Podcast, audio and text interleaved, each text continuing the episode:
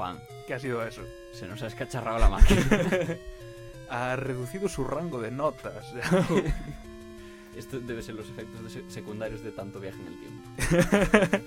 que de repente, claro, te vas al pasado, vuelves y el chip de sonido de tu ordenador resulta que se ha quedado en el 1981. Hola y bienvenidos de nuevo a Los Idus, el programa que te trae la música de ayer, de hoy y de mañana. En los idus. Por los idus. bueno, ¿Qué? eh, hoy traemos un programa musical porque nos apetecía robarle un poco de espacio a Radio Olvido Y a los villancicos. y a los villancicos. Eh, así que traemos música del futuro del pasado, De, de un pasado distópico. concretamente en los infancia. 80. Hoy venimos a hablar del chiptune, o lo que se viene conociendo como la música 8 bit. ¿Por qué es 8 bits? Porque Pues tiene 8, 8, que no 7 que no 7. ni 9, Exacto. y mucho menos 16. Vamos, los de 16 ya son unos hijos. y diréis vosotros, ¿y este tema tiene como para hablar algo, siquiera? En plan, ¿es música... ¿Es esto música, Yago? A ver, sí. música es. Y también es una movida. Tanto la que se hacía antaño como la que se hace ahora. Que son dos cosas diferentes. Y bueno, Como veremos en el programa de hoy. en el programa de la música 8 bit. Y bueno, creo que esa es toda la presentación que necesitamos. Vamos con las máquinas. ¡Pipop! Los Idus, el programa favorito de los dinosaurios con plumas.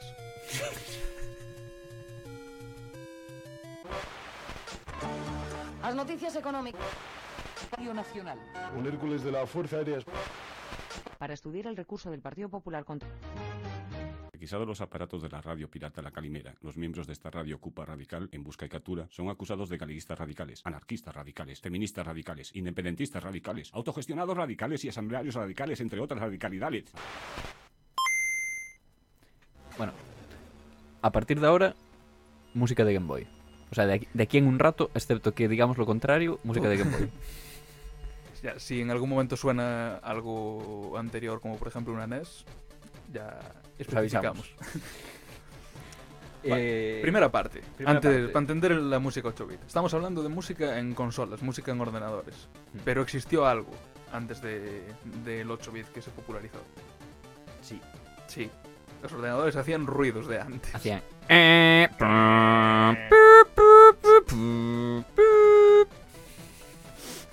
Y después incluso hicieron ruidos más elaborados, como... y así. El problema es que solo tenían un procesador. El procesador, El procesador. que El procesaba todo. Central Processing Unit, Claro, que es como el gobierno central. exacto. Y te estaba procesando todo, sonido incluido. Y la democracia funciona mejor Descentralizaron el descentralizando el poder. Así que vamos a escuchar primero eh, las dictaduras de, la dictadura de- del, del CPU. del CPU. Esto que vamos a escuchar ahora es... O sea, hay evidencia de que existirían música generada por ordenadores anteriormente, pero esto es como la grabación más antigua que se ha logrado extraer, que es de 1951 por uno de estos ordenadores en los que estaba trabajando el famoso Alan Turing, también conocido como Benedict Cumberbatch. Eh, sí, efectivamente. Eh, Benedict Cumberbatch, también conocido por ser eh, uno de los fundadores de lo que viene siendo la cibernética. Sí, el O campo sea, de la computación. ha- hablo de, de Alan Turing, obviamente. Exacto. Que trabajaba en un laboratorio de computación y maquinaria en Manchester, allá por 1950 y algo, bueno, estuvo más años. Pieza Y- fundamental para descifrar el, el código Ah, alemán Hablas de los nazis. Hablo de los nazis. Siempre y al cual, si no se le han rendido honores como debería, es porque era gay y igual a Reino Unido no le gustaba mucho la gente gay. ¿Qué insinúas? no insinúo. Digo que hay Reino Unido.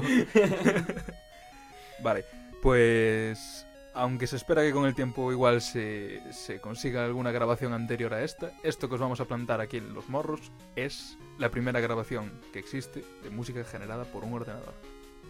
Vamos. Vamos a escuchar.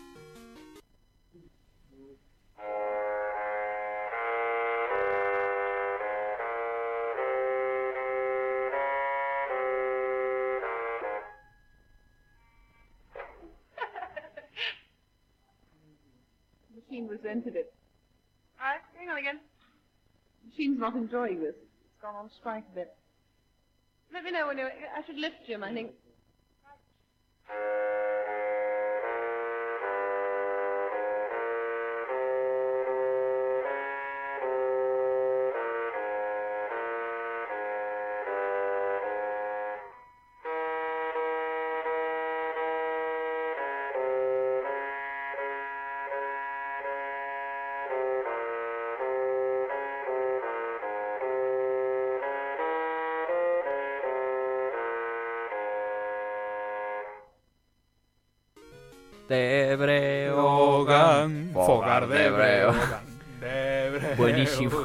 himno gallego me Sí, sí, encanta. tal cual. Que esto no es ni versión 8 bit, es Bueno, sí. ¿Cómo llamarías a esto? Es una versión protocomputadora. Eh, Router Core.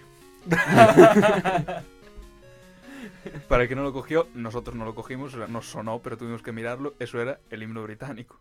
O al menos un intento del himno británico, Efectivamente. compuesto por pues, Alan Turing y de vez en cuando para. Bueno, compu- no, no compuesto compuesto, para- inter- ¿Te interpretado. imaginas?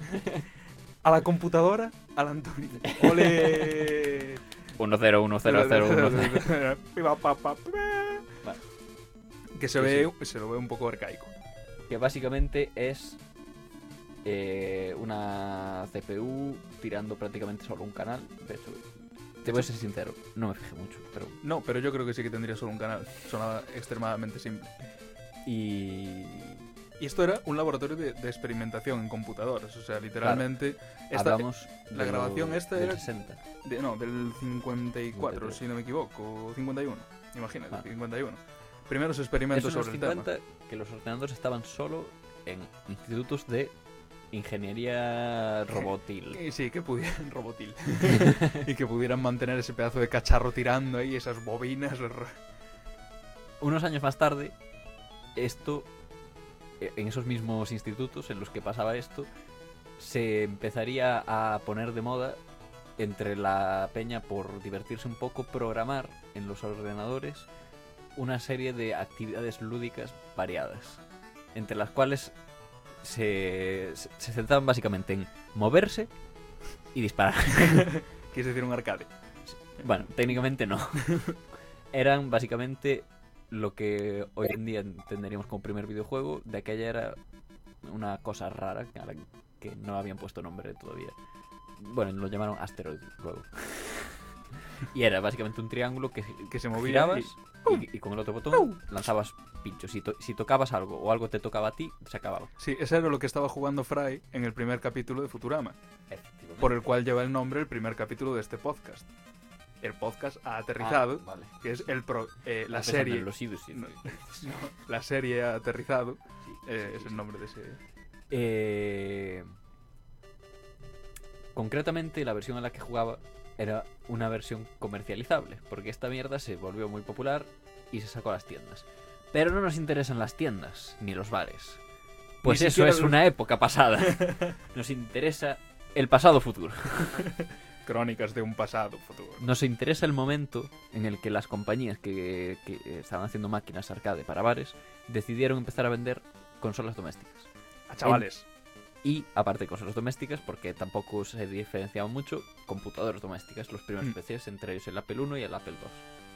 O eh, ¿cómo- el que El acabamos de- Spectrum, cosas de estas, ordenadores, protoordenadores. Sí, lo mítico que igual tú tuviste suerte que un familiar, Un primo su padre mayor, tenía, sí, sí. tenía ese ordenador y un día lo viste. Te, te- te dejaron tocarlo. Oh. Eh, el caso es que estos ordenadores necesitaban una cosa muy peculiar, que era un chip capaz de reproducir sonido aparte de la CPU. O sea, un chip, chip descentralizado, un chip dedicado exclusivamente al procesamiento de, de audio. El primero de todos fue el de la Atari 2600, que fue el, un chip que, bueno, no estaba dedicado al audio. Era para audio y para vídeo al mismo tiempo. Era la gráfica y, digamos, y la- las de sonido eh, al mismo tiempo. Y tenía un nombre que aquí no suena mucho, puesto que es la agencia a la que pertenecen los mejores mm, espías de, de este país. La tía. No me esperaba ese. Efectivamente, eh, Atari crea la Television Interface Adapter También llamado técnicos de ingeniería aeroterráquea. creo que- en 1977 y eh, dura esta generación de Atari porque muchos de los juegos para Atari 2600 que saldrían cara al final de la vida de la consola llevarían ¿De qué año hablamos de incorporados estos? El 60. Es que no sé en qué año salió la siguiente pero no le pongo demasiados más dos o tres años igual igual cinco o mucho para que salga la Atari 3 7800 y la Atari 5 de este. desde el 77 Ah, vale. Bueno, pues sí, en torno al final de los 70, 80. Eh, bueno, eso que, que la Atari, cara al final de su vida, muchos cartu- cartuchos incorporan dentro del cartucho del juego un chip dedicado al audio para poder reproducir lo que conoceríamos como 8 bit propiamente. Porque Eso- la consola, la Atari original, no lo es capaz de reproducir porque solo el chip está dedicado a ambas cosas. Y no es capaz de cargar. Eso es como cuando te instalas un programa o algo y viene con los drivers dentro. Efectivamente. en plan, bueno, ya sé que tu máquina es un poco anticuada, pero te voy a meter el chip de sonido en el propio cartucho del videojuego. Pues sí. Eh, es, o sea, er- era una solución genial cuando tenías un cartucho, rollo, tienes un montón de espacio para meter cosas, meterle chips extra, capacidad de procesamiento extra. Había... Luego hablan de que meten microchips en las Sí. vacunas. Ya metían microchips en los videojuegos, ¿te puedes creer? ¿Qué microchips? Sin mi- Mac- macrochips. macrochips. ¿Te acuerdas? Eh, vimos un documental que se llamaba... Bueno, claro, como no. Para este tema nos hemos estado informando, lo cual quiere decir que en las últimas dos semanas hemos estado escuchando música 8 bits sin parar. Sin mi cabeza hace pip, pip, pop, pip, pop. Yo, yo estoy fatal.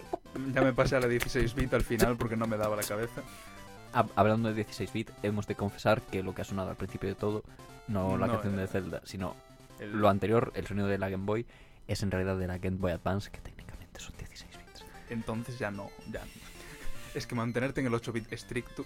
Pero al principio de. justo después de, la intro típica de los idus, ahí suena el, el sonido de la Game Boy original, o sea que ahí lo tenéis. Y lo que está sonando ahora es sonido de la Game Boy original que utiliza un chip 8 bit de tres canales más uno de, de ruido. Eso lo explicamos ahora. Lo explicamos ahora todo. ¿eh? A- ahora mismo no se, no se muevan del asiento. El caso es que estuvimos preparando este programa y met- metiéndonos en el mundillo del chiptune y vimos un documental que era eh, Europa en 8 bit, Europe en 8 bit, que lo tenéis en YouTube, por cierto. Y salía un señor quejándose justamente de que los chips ahora son muy son, son muy pequeños. Que no, tú lo, lo coges y no lo ves. Eh, no puedes arrancarlo de aquí, pegarlo ahí, hacerte una guitarra o algo.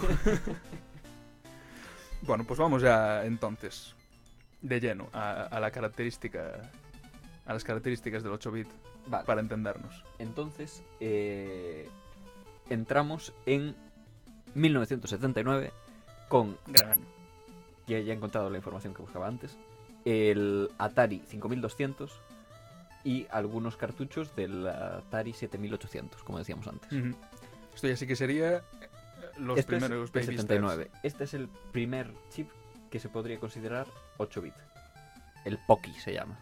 O sea que los chavales ochenteros ya crecerían con, con este musicote. Crecerían con las primeras interacciones de esto. Ujú. que se volvería más loco con según pasan los años.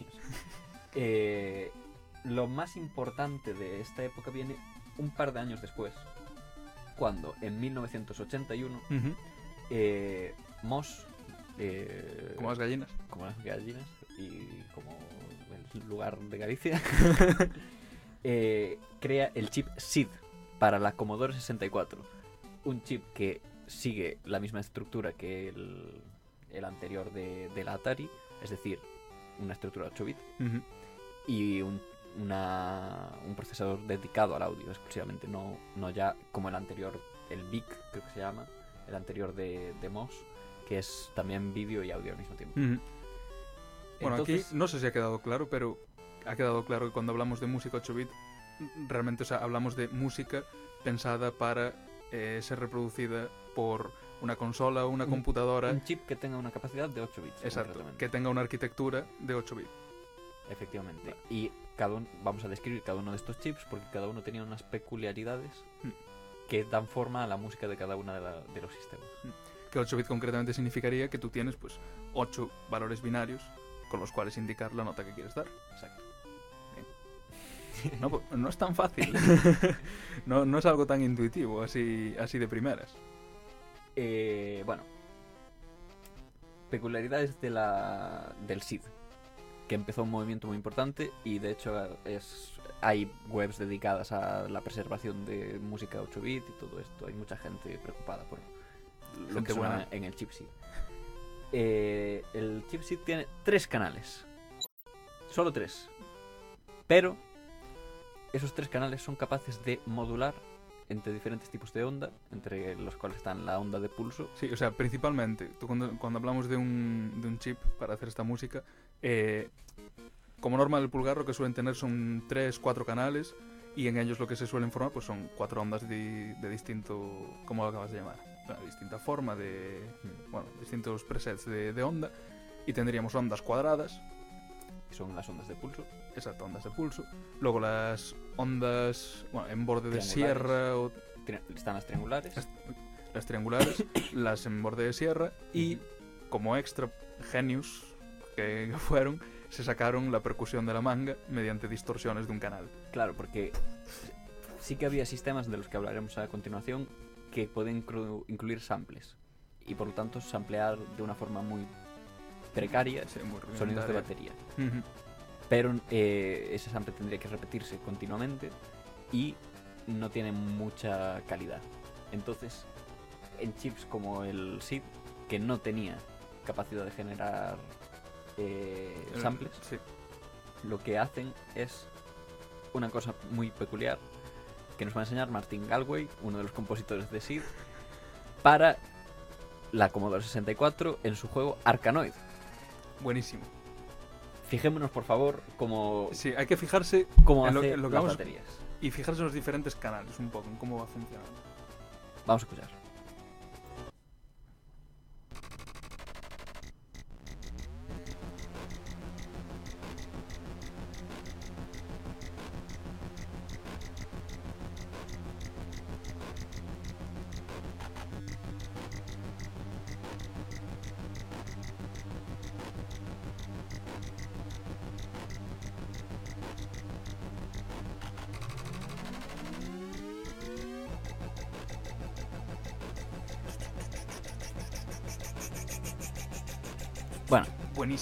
Que es buenísimo. Qué ganas Es de que- rave ahora mismo. eh. Los que chavales de los sí. 80, esta, esta gente iba muy a tope, sí. claro, a ti te crían con este tipo de maquineo y, y terminas, pues bueno, como el Pac-Man metido en una, especie- en una discoteca oscura con luces, pastillas. comiendo pastillas, dando vueltas. Y bueno, esta era la canción del Arkanoid. El de romper los ladrillicos. Sí, sí, con, con esta barra que se va moviendo. Efectivamente, sí. Eh, lo que hace aquí el señor Martin Galway es coger los ruidos, los sonidos que se generan en un canal de ruido, que es meramente lo que se podrían considerar fallos, errores, y utilizar esos errores en el sonido para crear las baterías. Para hacer las percusiones. el chum, chum. Esto les permitía a esta gente ahorrarse Ahí se escuchan. Sí, sí. Muy influenciado, por cierto, por el beatbox.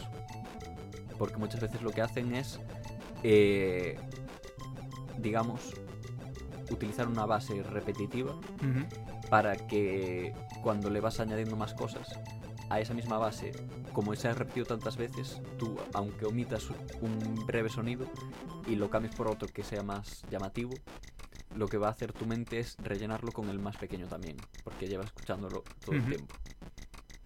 Y aparte de eso, utilizan otra técnica que ya venía utilizándose de hace mucho.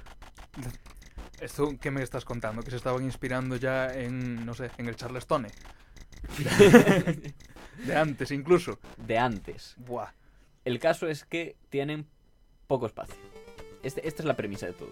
Tenemos Hmm. poco sitio. Sí, o sea, la premisa en general es de que estamos trabajando con unos instrumentos que, que no son casi ni instrumentos, ¿no? O sea, le estás dando una segunda utilidad a un chip que estaba pensado para otra cosa. Y claro, por un lado, ti- tienes una serie de restricciones contra, con las que tienes que vivir, pero también esas restricciones, mira la, la originalidad que les da. En plan, no tengo un Mm. canal para hacer la batería. Pues, ¿qué hago? Pues meto ruidos. pero ¿cómo vas a meter ruidos? Ruidos pequeñitos. Pues sí. Eh, y como les hacía falta meter también voces extra, porque solo tenían, en caso del SIP, tres canales, Sí, un número li- limitadísimo de... lo que hacen es coger una técnica que se venía utilizando en. sobre todo por Johann Sebastian Bach. Bach. Ba- back to back. Back to black. Back to batch. Y bueno, e- el contrapunto. El, contra- el con- el Bueno, contrapunto. En definitiva, que era el, contrapunto, lo que yo que les decir. permite meter eh, en los momentos en los que no está sonando en el mismo canal, mientras no suena la melodía principal, pueden hacer el bajo. Es decir, hacer algo así como. piriri, pum, piri, pum, piriri, pum, piri, pum. Como una media nota colgada en un pequeño espacio Claro. de, de silencio. Meter en lo que serían los silencios la otra voz. Cuadrarla en esos momentos. Tenemos un Eh, corte para eso. Tenemos un corte. Un corte muy peculiar, además. Vamos a ponerlo. Vamos a ponerlo.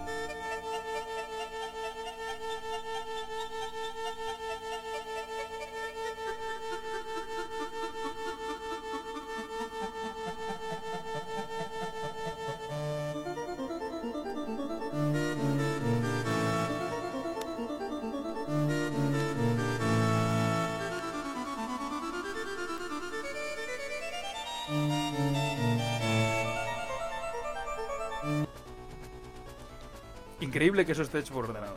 JSP. JSP 1645. no sé si era de 1600. Claro. Lo que te puedo decir es que este corto lo saqué de un álbum, que el álbum es eh, toda una rareza, que creo que sería considerado como el primer álbum completo dedicado a música generada por ordenador, que se hizo para un concurso en Filadelfia en 1978. Y fíjate si es una rareza que el propio disco tiene su, su página web, en que te va describiendo en plan, bueno, pues esto lo hizo una persona llamada no sé qué, de 17 años, con una Commodore, con no sé qué. Guapísimo. Y a saber de dónde lo sacaron. De.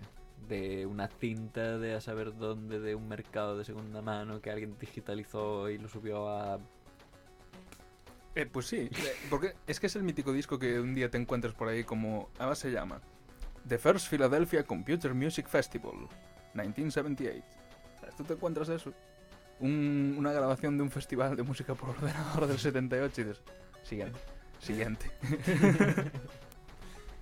Y bueno, estábamos hablando de chips. De- solo hemos pero no de las chips Ahoy. No, de los chips gordos. Chip gordo Chi, chi gordo grueso. que hace bip, bop, bip, bip, bop. Sí, estabas contándonos lo, de, lo del contrapunto, que en este corte se ve, pero además maravilloso. Hay que, hay que rellenar hueco. Además, back to, back to back. Volviendo a los orígenes. Back Eh, is back. Esto no solo lo utilizan en, en versiones de música ya que ya estaba hecha con contrapunto, sino que lo utilizan mucho en las composiciones propiamente de los videojuegos. Ujú. Eh, pero había una técnica más interesante todavía, Juan. Sorpréndeme. Resulta que esta gente se dio cuenta de que el chipset podía cambiar entre un tipo de onda y otro al instante, sin ningún problema. Entonces, ¿por qué mantener la línea de bajo en, en el canal 3 cuando puedes ir moviéndola por, toda, por todos los canales? Y así con todas las demás líneas. Y así, agudizando la imaginación, No sé si esto lo hacían eh, a mano o con un algoritmo en plan de, a ver, organízame esto para que vaya mejor. pues yo supongo que sería a mano y que tendrían que ir viendo en cada, en cada momento mm, donde tenían un canal con un pequeño hueco en el que podían en ese momento meter el bajo, ¿no? Me, me, me suena que en 1978 fijo que era así. Sí, bueno, pero esto es una técnica que se utiliza más adelante, más tirando al 83 en adelante. Y ahí ya estamos hablando de, de la auténtica edad de oro del 8-bit, La nueva escuela. la nueva escuela. Eh, el caso es que siguen saliendo consolas con nuevos chips. Y cada chip Y es... meanwhile in Japan, nuestra querida empresa de juguetes Nintendo, de juguetes por aquel entonces. de juguetes por aquel entonces, dice, a mí esto de los juguetes electrónicos me mola. Le voy a invertir unos yens. Hacedme ahí una cosa de estas, para la peñita, para la familia, para tener aquí en casa. La llamaron Famicom, La Famicom. la Famosa computadora Famicom. familiar. Famicom. No era porque era infami. No era la infamicom. en, en Occidente la conoceríamos como NES, Nintendo Entertainment System. Next. No, por Dios. y la NES tendría el chip rico. Con H ¿De, de dónde sacaban los nombres para los chips? ¿quién, me diera ser ingeniero? Eh, El rico se le pondría al marketing. El nombre que le puso el ingeniero es 2A03. Dos Te A- encaja más igual. ¿no? Sí, ya te indica que no era el primer intento. ¿Te imaginas que le pusieran el nombre como ahora los archivos que le ponemos nosotros en la radio? 231 barra baja final, barra baja definitivo 2. El caso es que este chip sale en el 82 con la consola. Y atención, porque el chip rico incluye 5 canales, uno de ellos dedicado a samples. Samples de baja calidad, pero a samples. Y los 5 canales tienen la peculiaridad también de que, al contrario que en el chip SID, no se puede cambiar. Es decir, hay dos canales de pulso, uno de onda triangular, si no me equivoco, y uno de Te falta el de sierra. de sierra no hay. Es una de las cosas. Ah, era Falta el de ruido y el de samples. el... Eh, Esto da precisamente este sonido que tenemos aquí, que bueno, esto es de Game Boy, que utiliza un sistema parecido, solo que creo que no tiene el de samples, si no me equivoco. Momento de apreciación musical. Vemos que siguen utilizando los ruiditos para, para las baterías. Sí, pero ya se, ya se nota un poco una evolución en el sonido. Sí, ya Ya casi como Ya que puedes hablando de que- estimar el año en función de... también te digo, esto es música japonesa, que es otra cosa. Plan, O sea, es Está- música... Está la música y luego está el jazz. Y luego está Japón. Y, ¿Y qué me- concretamente me la gente de Nintendo, eh, los compositores eran muy aficionados al jazz, como muchos de los músicos de Te iba a decir, ¿qué me cuentas del jazz japonés? Y básicamente esta gente está muy loca. Y cuando se ponen con una cosa se ponen muy en serio. Y tenemos eh, todo tipo de música en, videojuegos inspirada desde, bueno, como, como te comentaba antes del programa, eh, Koji Kondo, con el cual, bueno, si no me equivoco ahora del nombre, creo, con el cual empezamos eh, este programa con la música de Zelda compondría muchas otras canciones inspiradas, por ejemplo, en Entre dos aguas de, de Paco de Lucía, como podría ser el Gerudo Valley. Vamos, que estamos hablando de, de unos musicófilos... Sí, sí, y cuando les dieron la oportunidad de librarse un poco de esto, empezaron a hacer movidas orquestales loquísimas. De hecho, no vamos a poner luego, ¿cómo se llamaba? The Great Orange Orchestra. sí. Que eran Pero es- bueno, eso es después. Eso ya no es 8 bits.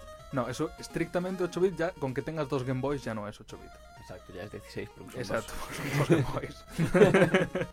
Aquí somos puristas del 8 bit hasta el mismísimo momento en que hagamos el corte wikipédico. Dentro corte wikipédico. Bienvenidos a un capítulo de estrena de los cortos wikipédicos de los idus. Una sección en la que pretendemos ampliar vuestras fronteras de cultura general con pequeños detalles que hemos ido encontrando en la preparación de nuestros programas. Hoy especial Consejos Asiáticos. Un gran pensador japonés nos trae un consejo que nos ayudará a completar nuestras metas y a superar nuestros obstáculos.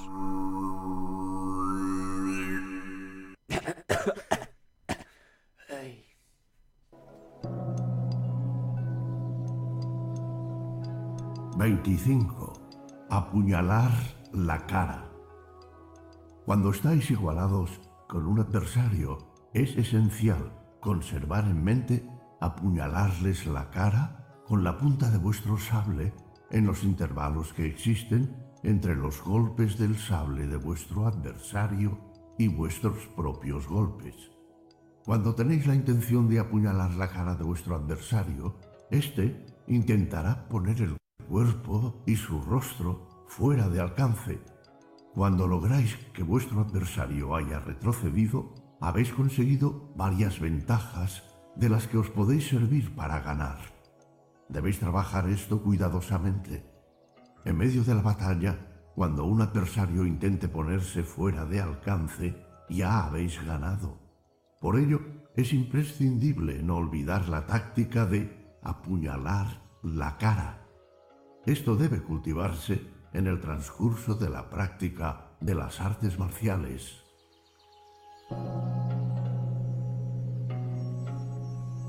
...26... Apuñalar el corazón.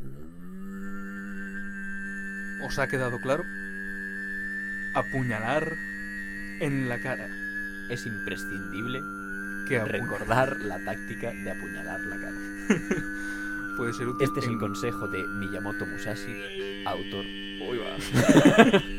Perdón, me he ido. Autor de. Autor del libro de los cinco anillos, conocido como el arte de la guerra del samurái.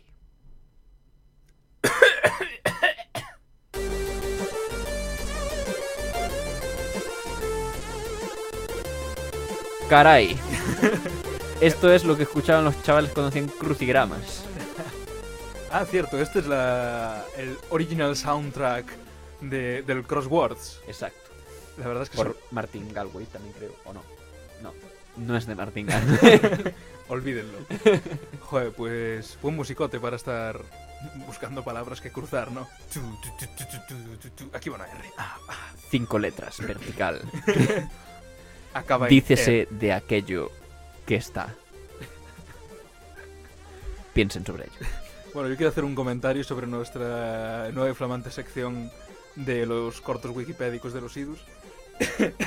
y es que me ha parecido fantástico que consideren apuñalar en la cara parte de las artes marciales.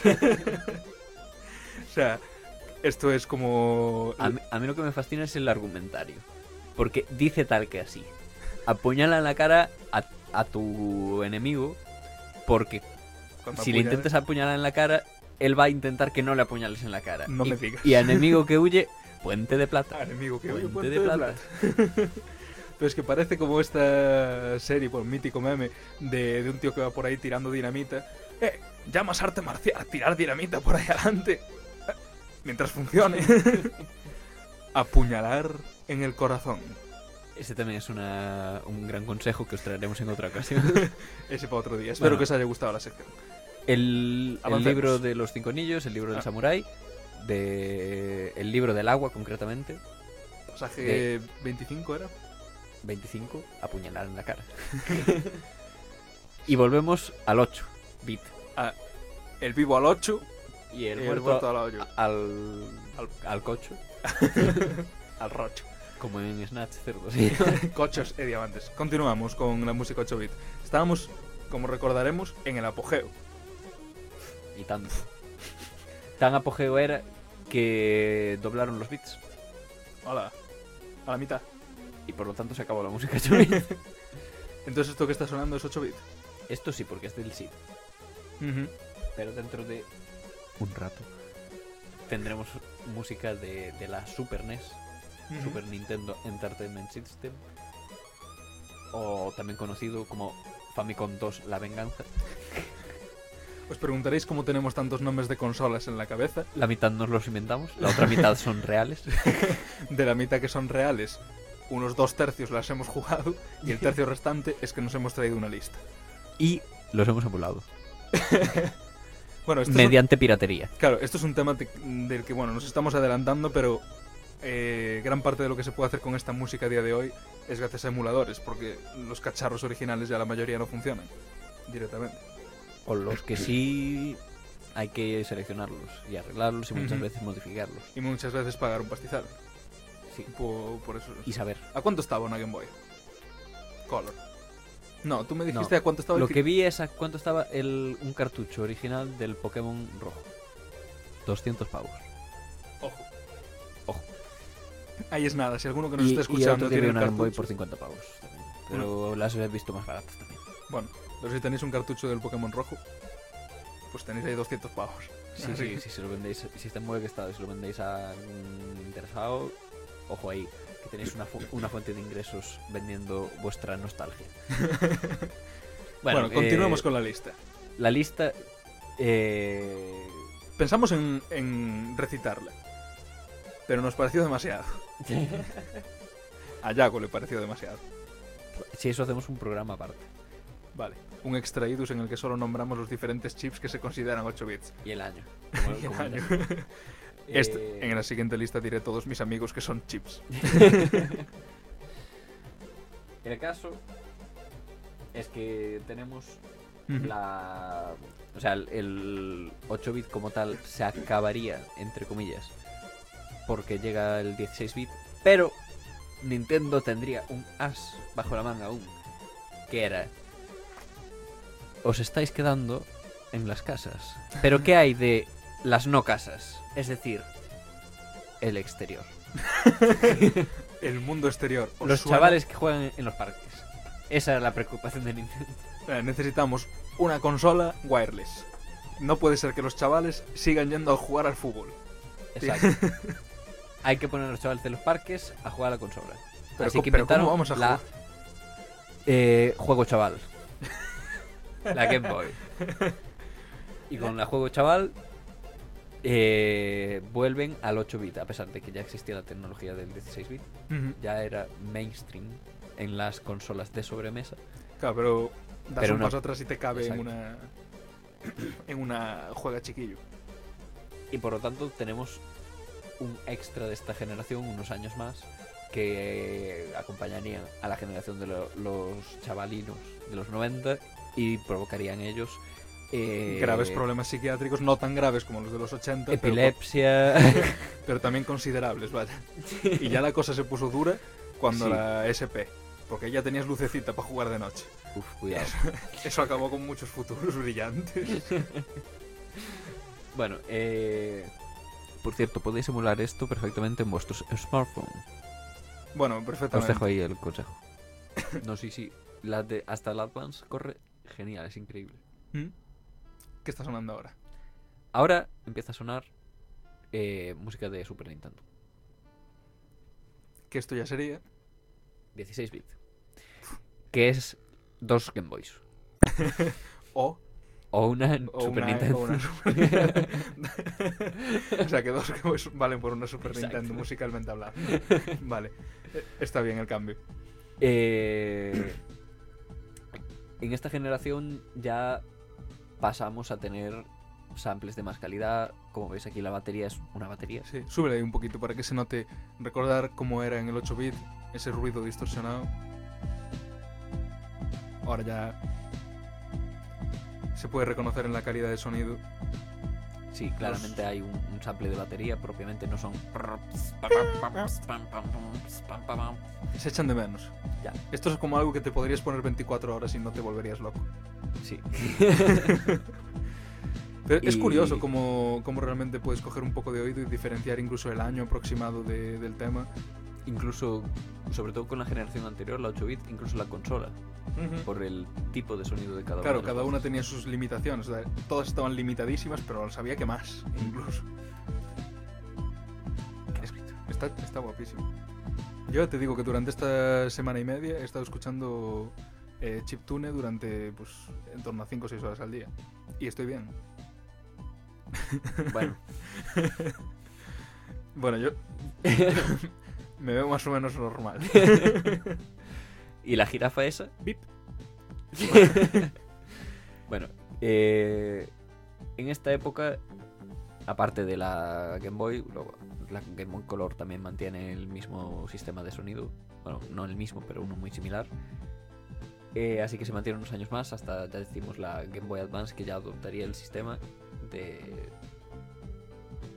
Pues un sistema más complejo con 16 bits. No sé Del que no me acuerdo ahora del nombre. Y no voy a bajar a la lista. Voy a decir el nombre de uno que no es, pero que existió también. Y que podría haber dicho y os la habría colado. Exacto. Namco 15XXWSG. Y así- conocido y por ser utilizado en la Nam- Namco Super Pac-Man Arcade System Board. En 1982 con ni más ni menos que 8 canales, señorita. Esto- 8 canales. A todo esto, claro, esto hay que pensarlo en el paralelismo a la historia del videojuego en su momento. Por aquí no es la época esta en la que colapsó la industria del videojuego. Esto fue justo antes. Claro, en plan, Esta es fue que la primera recuperación. en la o sea, primera... Pero esto es Eh, cuando empezaba hablo- a ver... Hablo del 16 bit. Los 8 Ah. bit fue el colapso. Vale. Bueno, por la cantidad de nombres que decías y por lo que decías antes de que, bueno, ya comentábamos que cada consola a menudo traía sus propios cartuchos, no eran intercambiables, tal.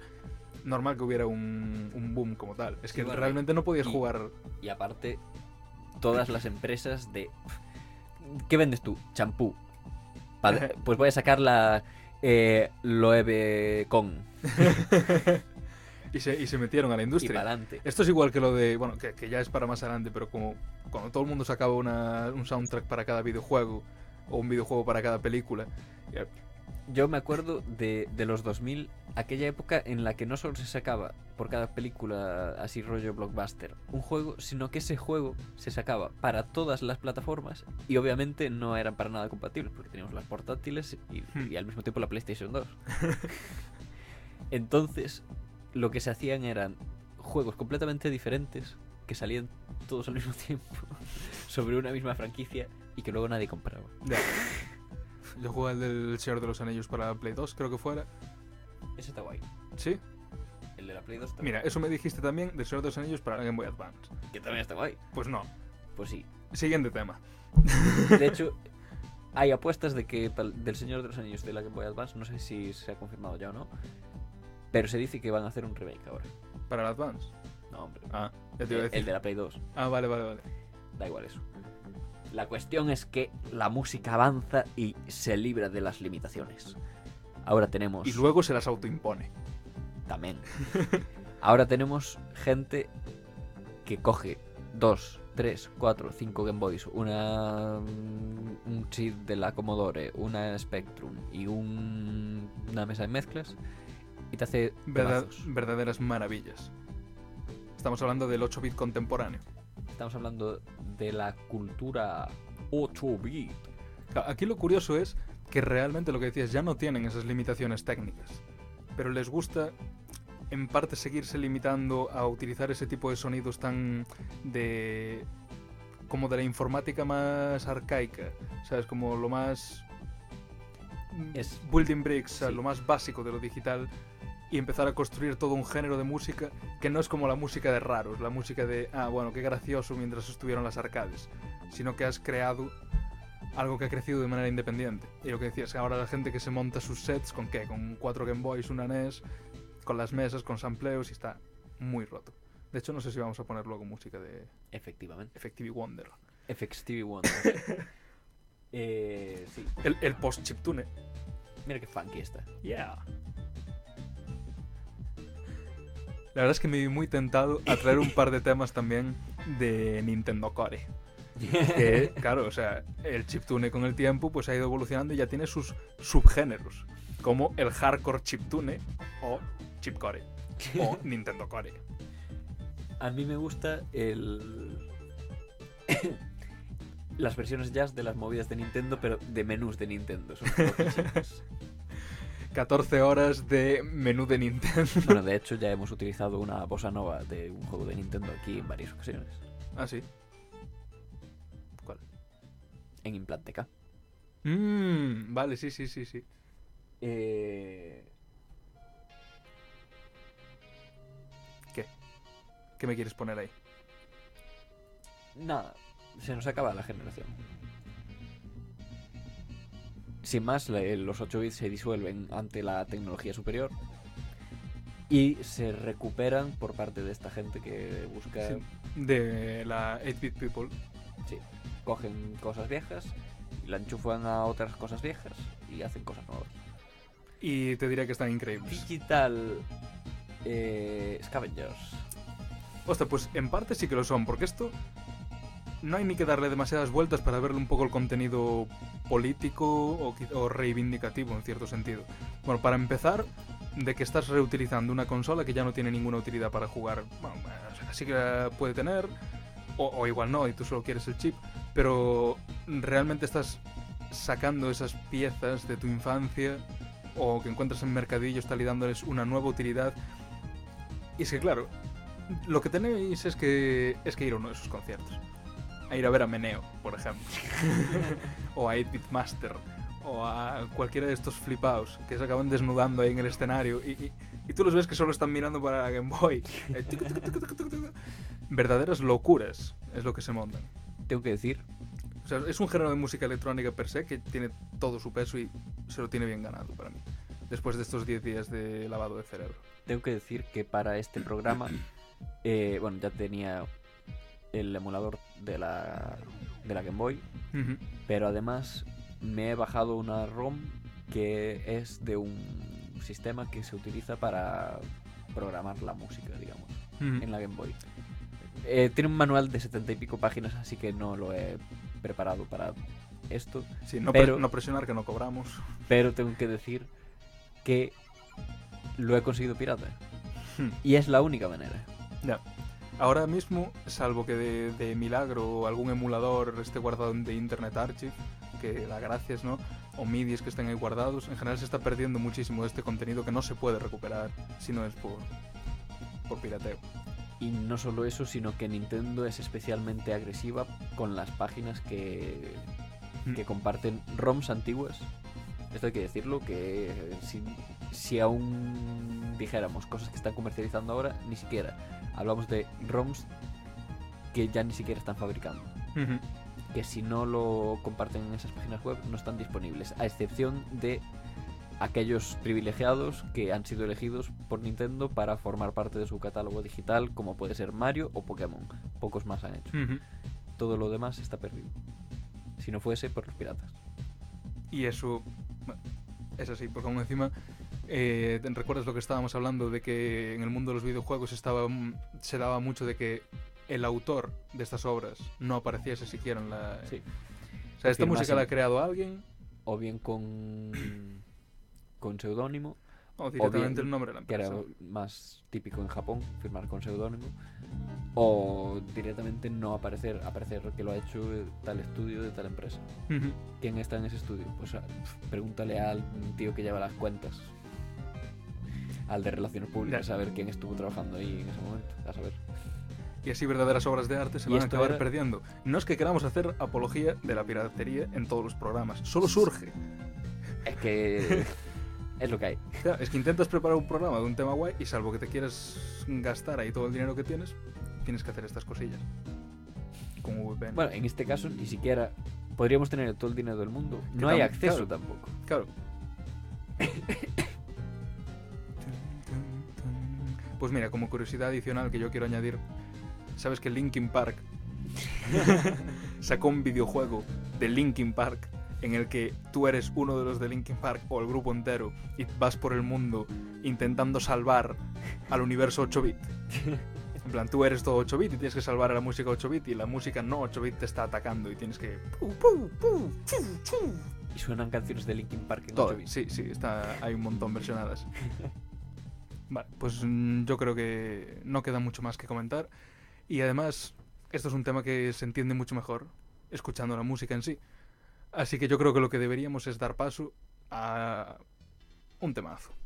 De estos así modernos, de reinventando el 8-bit en el siglo XXI.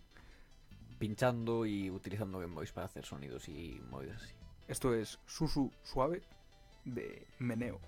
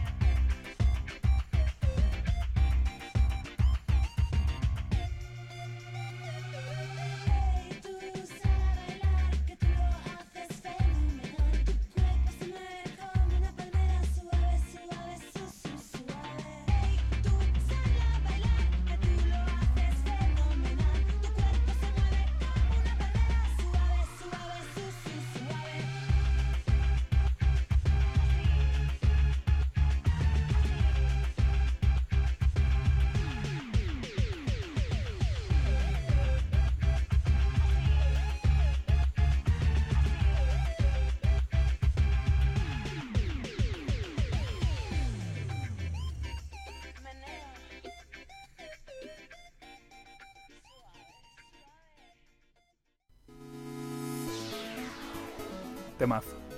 Lo que está sonando ahora. Y temacísimo más grande todavía lo que está sonando ahora para la despedida del programa. Y la verdad es que es música de despedida completamente. Surfing de Soundwave, para el que lo quiera buscar en YouTube. Cine, cine. Cine porque está mal escrito en YouTube, pero es de Soundwave. Eh, bueno, Hasta aquí por hoy. hemos conseguido hacer otro programa de menos de una hora, Estamos ahí, ahí, ¿no? O sea, está a puntísimo de llegar a la hora. Pero conseguimos, de momento conseguimos. Eh, Esperamos que os haya gustado porque la verdad es que como que es un género musical que se hace áspero para, para hincarle el diente, pero igual con una presentación como esta no se hace tan...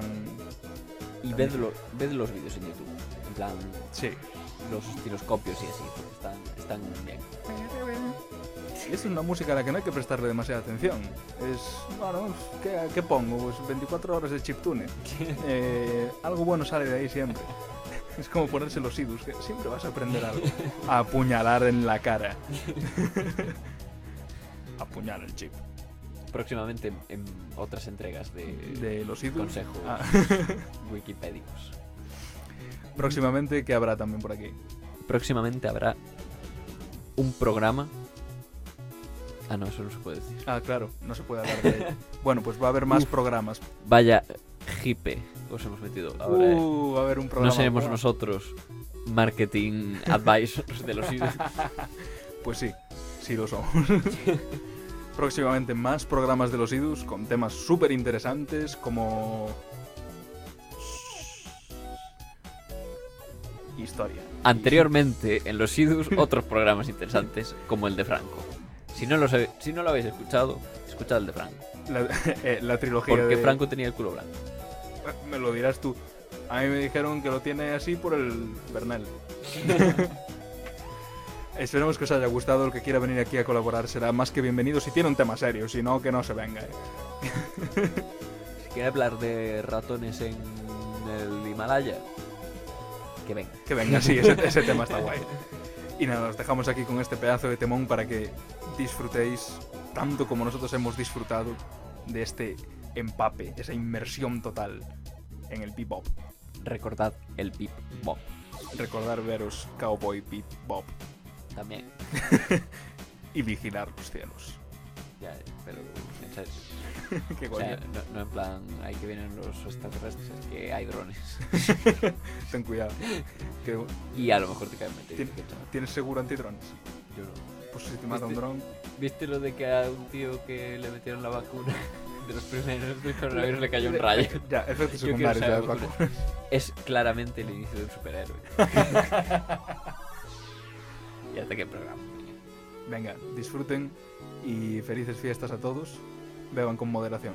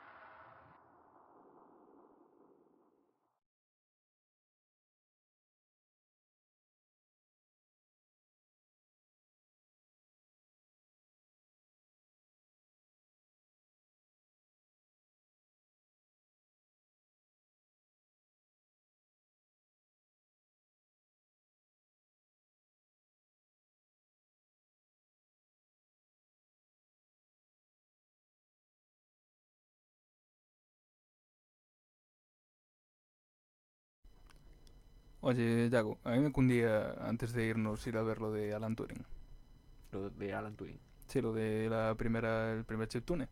Pero el tío está muerto. No, pero podemos viajar en el tiempo e ir a verlo, Ah. en plan ventana del tiempo.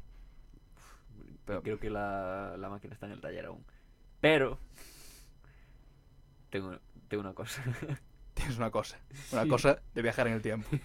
que no es una máquina del tiempo, ¿no? Lo llamo el cubo del tiempo. A ver, enséñame eso. Vamos a, vamos a viajar directamente.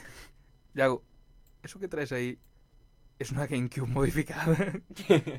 no. es un cubo del tiempo. y Tú- que tú lo, agarro donde por, pone Nintendo. y, le- y que lo, lo agarro por una arista o, o tiene una, un área de defecto. No te preocupes, yo me ocupo. Vale, a Manchester 1951. Ala. Uf. ¿Cuánto humo?